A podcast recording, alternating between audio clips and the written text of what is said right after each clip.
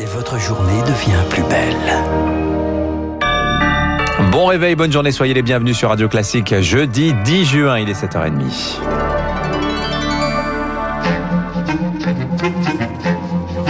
6h30, 9h, la matinale de Radio Classique avec Dimitri Pavlenko. Et c'est un plaisir de vous accompagner jusqu'à 9h. Un petit rendez-vous dans 10 minutes. Georges Fenech, l'ancien juge d'instruction, sera avec nous. On parlera du gifleur d'Emmanuel Macron. Que risque-t-il? Mais avant cela, le journal de Marc Bourreau.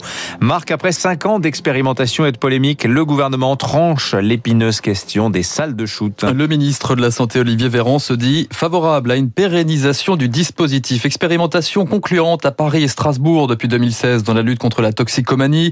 Elle offre un suivi un cadre médical aux consommateurs, mais les riverains de la gare du Nord, par exemple, dans la capitale, ne sont pas vraiment du même avis, Eric Koch. Catherine habite à quelques mètres de la salle de consommation à moindre risque à Paris, gare du Nord, et pour elle, c'est un fiasco. Ils sont assis à se piquer n'importe où. On essaie de renforcer nos portes parce qu'ils viennent la nuit. J'en ai vraiment ras-le-bol. Un ras-le-bol que nous confiait également Ruth, une voisine, lorsque... Vous assistez, monsieur, à l'instant même à un contrôle de police? Deux hommes sont interpellés pour trafic de stupéfiants, le quotidien du quartier. Vous voyez comme le ton monte avec des usagers de drogue. C'est toute la journée. La cohabitation est impossible pour ces riverains. Il faut éloigner ces salles des habitations. Leur présence crée nuisances, incivilités et bagarres. Faux, rétorque Marie-Geoffrey Roustide qui a mené une étude de l'INSERM sur les salles de shoot en France. Les statistiques de la police ne montrent pas de dégradation dans le quartier de la salle par rapport aux autres quartiers du 10e en matière de délit. Ajoutez à cela une chute des transmissions du VIH, idem pour les overdoses. Un bilan très positif, avec des résultats comparables aux études menées dans la centaine de salles existantes dans le monde. Nos données sont cohérentes avec les données internationales et elles plaident en faveur d'une diffusion des salles pour les usagers de drogue. Une préconisation suivie par le gouvernement qui pourrait pérenniser ces salles par une loi d'ici la fin du quinquennat. Et la ville de Lille se positionne d'ores et déjà. La maire Martine Aubry annonce l'ouverture d'une salle d'expérimentation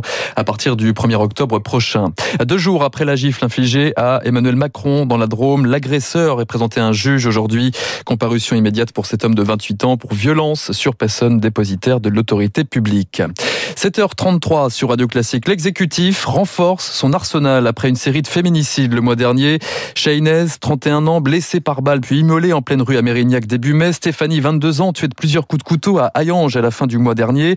Toutes les deux victimes de leur ex-conjoint, déjà connus, voire condamnés pour des faits de violence conjugale. Quelques semaines plus tard, comment éviter de tels drames, de telles faille à l'avenir. Réunion à Matignon hier soir. Bonjour Augustin Lefebvre. Bonjour Marc, bonjour à tous. L'exécutif a dévoilé six nouvelles mesures. Oui, d'abord des dispositions pour empêcher le passage à l'acte des conjoints violents avec renforcement du, du recours au bracelet anti-rapprochement et contrôle plus poussé de la détention d'armes à feu.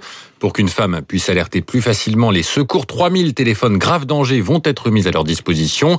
Les victimes pourront aussi euh, porter plainte dans certains hôpitaux si elles n'osent pas aller voir les autorités.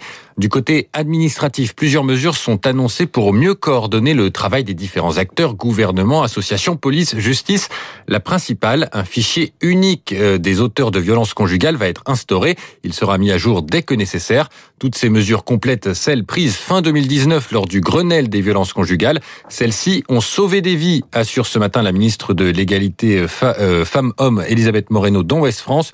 On ne peut pas laisser penser que les choses s'aggravent alors que les femmes parlent de plus en plus. Merci Augustin Lefebvre, hasard du calendrier. Les assises de Bastia jugent aujourd'hui l'ex-compagnon de Julie Douib, cette femme de 34 ans tuée de trois coups de feu en mars 2019 à l'île Rousse. Ce féminicide avait suscité une vague d'émotion et conduit à la mise en place du Grenelle des violences conjugales. 7h34, le coronavirus et la course au vaccin. Les adolescents entrent en piste. Les piqûres seront ouvertes aux 12-17 ans à partir de mardi prochain, Dimitri, pour accélérer la cadence. Les jeunes appelés à la rescousse, alors que 20% des personnes à risque et des plus de 75 ans n'a toujours pas reçu leur injection par difficulté d'accès, mais aussi par refus. Et justement, aux mineurs de porter la responsabilité de ce fameux plafond de verre, cet obstacle à l'immunité collective Le comité consultatif national d'éthique pardon, s'interroge dans un avis publié hier.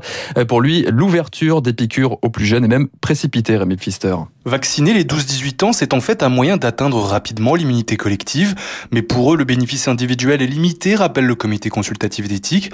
Ils font très peu de formes graves. La professeure Alexandra Benetti, qui a rédigé le rapport, estime qu'il aurait fallu se donner un peu plus de temps. C'est un vaccin nouveau, c'est-à-dire une seule étude, 1000 enfants qui ont reçu le vaccin et qui, à court terme, n'ont pas développé d'effets secondaires sévères, mais c'est que du court terme. Si on peut faire autrement, attendre un peu, et a priori la situation épidémiologique dans notre pays le permet, regarder un peu ce qui se passe ailleurs, voir ce que ça donne. Mais pour l'immunologue Eric Billy, attendre la rentrée pour les vacciner, ce serait prendre un trop grand risque.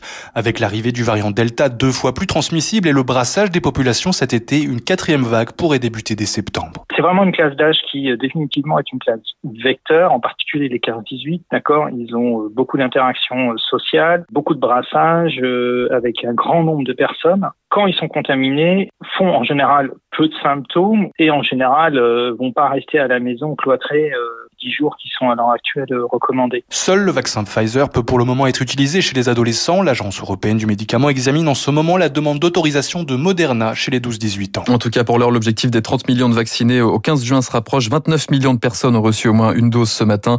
Sur le front de l'épidémie, la pression continue de baisser dans les hôpitaux. 2300 personnes en réanimation. Enfin, Jean Castex, de nouveau placé à l'isolement, le Premier ministre cas contact de sa femme est contraint de se mettre à l'écart pour les sept prochains jours. Avis à des millions Il ne vous reste plus que quelques jours seulement pour récupérer vos droits à la formation acquis avant le 31 décembre 2014. En clair, transférer vos heures de droit individuel à la formation et les convertir en euros sur votre compte personnel de, de formation. Passé le 30 juin, ce sera trop tard. Terminer le perfectionnement en langue étrangère, en informatique par exemple. Plusieurs centaines de milliers de salariés et de chômeurs n'ont pas encore fait la démarche. Alors Émilie Vallès, concrètement, comment doivent-ils s'y prendre? Il vous faut tout d'abord créer un compte sur le site moncompteformation.gouv.fr. Jusque-là, c'est simple. Reste maintenant à retrouver votre bulletin de paye de décembre 2014 ou de janvier 2015, car c'est là que sont indiquées les heures à reporter, heures de formation dont vous bénéficiez et que vous devrez inscrire sur le nouveau compte à la rubrique Saisir mon DIF. Vous pouvez également demander une attestation à votre employeur si vous ne retrouvez pas votre solde de droit.